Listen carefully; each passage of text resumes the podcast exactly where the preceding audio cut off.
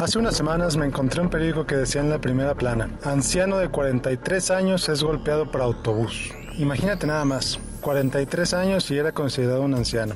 El periódico era de los 50, cuando la esperanza de vida en México era de tan solo 45 años. ¿Cómo han cambiado los tiempos? Ahora, si tienes 45 años, esperas vivir al menos otros 40, y las estadísticas lo confirman. Incluso, cada vez es más común ver gente que llega a los 90 sin ningún problema. Vaya, ¿para qué vamos más lejos? Tengo una tía que tiene 97 años y camina todos los días a hacer su mandado. Pero con todo y eso, la idea de la jubilación es un concepto relativamente nuevo. Antes se suponía que trabajabas por 40 años en la misma empresa y al cumplir 65 te regalaban un reloj de oro y te hacían una fiesta de despedida. Entonces era normal que la gente muriera 3 o 4 años después de jubilarse.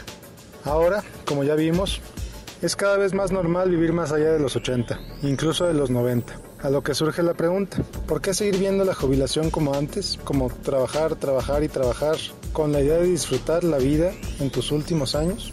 Y si lo empezamos a ver diferente, Tim Ferris, autor de varios bestsellers, introdujo hace unos años la idea de los mini retiros, que en pocas palabras significa trabajar y ahorrar con toda intensidad por varios años, para luego tomar un año sabático, vivir tus ahorros y repetirlo varias veces a lo largo de tu vida. Quizá es una idea descabellada, pero no lo es tanto.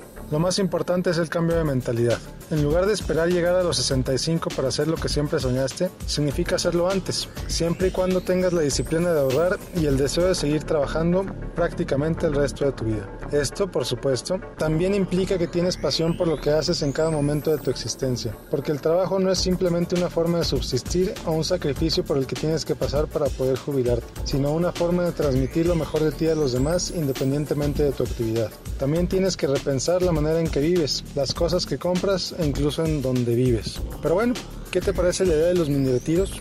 ¿Qué tendrías que hacer en tu vida para hacerlos una realidad? Piénsalo. Te invito a darle like y a dejarme tus comentarios en mi página de Facebook. Te encuentras en facebook.com diagonal Miguel Gómez Consejero. Soy Miguel Gómez, consejero financiero, Noticias MBS.